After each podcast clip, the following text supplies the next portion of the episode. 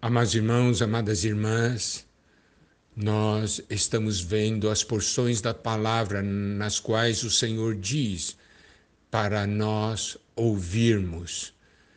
Estamos vendo as cartas às igrejas em Apocalipse e em todas as cartas a afirmação: quem tem ouvidos, ouça o que o Espírito diz às igrejas.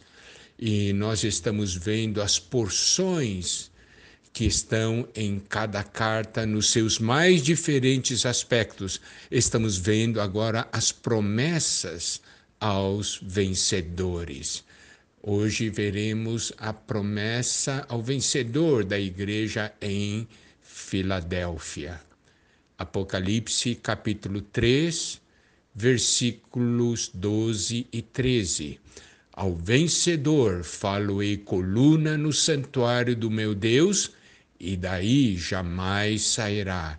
Gravarei também sobre ele o nome do meu Deus, o nome da cidade do meu Deus, a nova Jerusalém que desce do céu, vinda da parte do meu Deus, e o meu novo nome.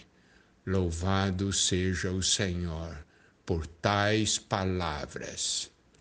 Aqui nós podemos ver que o vencedor será feito coluna no santuário de Deus.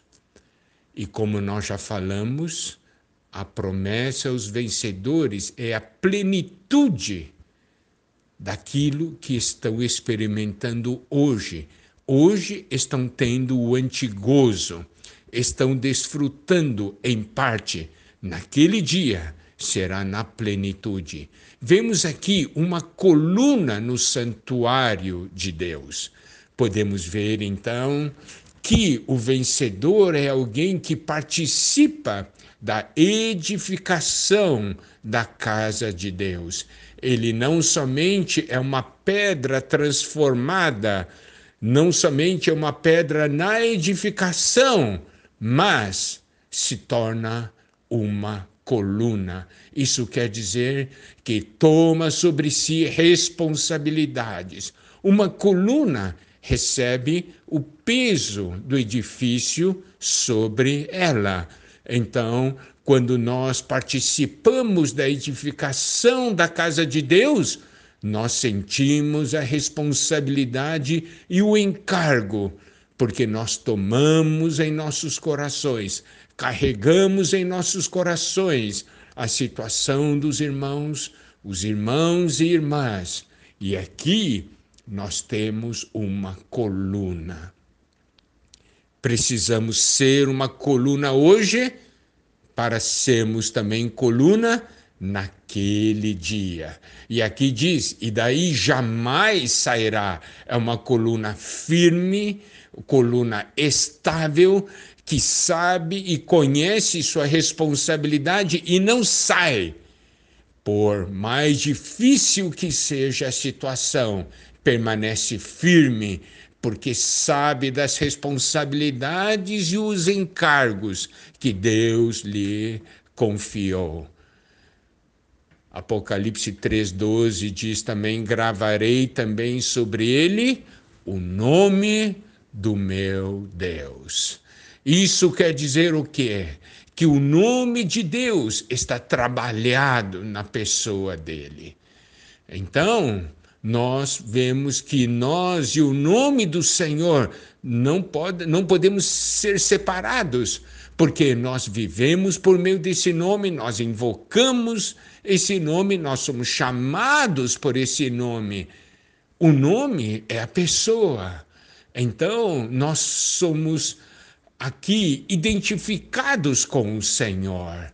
Nós somos do Senhor, nós pertencemos a Ele, por isso seu nome está em nós, gravado em nós, porque nós somos dele. Quando alguém olha para nós, vê em nós o nome do Senhor, e as pessoas então podem saber: essa pessoa pertence ao Senhor, e não somente pertence ao Senhor, porque aqui diz que é gravado também sobre ele o nome da cidade do meu Deus, a Nova Jerusalém. Isso se refere à igreja, se refere à porção eterna que nós ganharemos.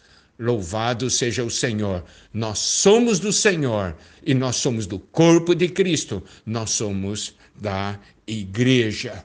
Então, esse trabalhar de Deus em nós vai gravando em nós o nome do Senhor e o nome da cidade do Senhor, que é a Nova Jerusalém. Hoje, ao participarmos da edificação da igreja, ao participarmos da edificação do corpo de Cristo, nós estamos participando da edificação da Nova Jerusalém.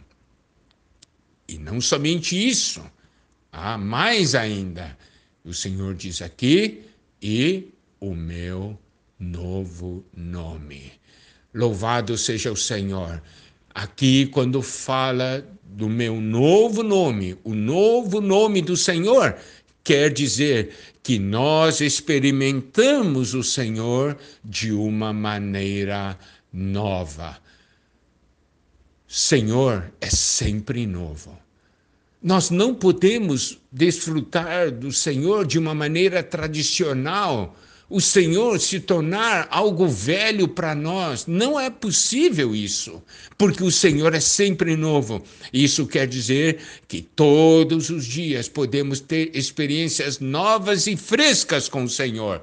Todos os dias nós podemos experimentar uma nova faceta do Senhor, um ponto novo que nós não havíamos experimentado antes. Conhecer o Senhor de uma maneira nova. Isto é o novo nome. Gravar também, ele gravará também em nós o seu novo nome. Que coisa maravilhosa, não é, amados irmãos, amadas irmãs? São coisas que podemos desfrutar hoje em parte, porque naquele dia nós desfrutaremos em plenitude. Por isso que amamos tanto a vida da igreja, amamos tanto viver diante do Senhor, porque hoje nós podemos ter antegozo de alguns aspectos da eternidade. E essa porção e essa experiência Deus quer dar cada um de nós. Que o Senhor nos abençoe.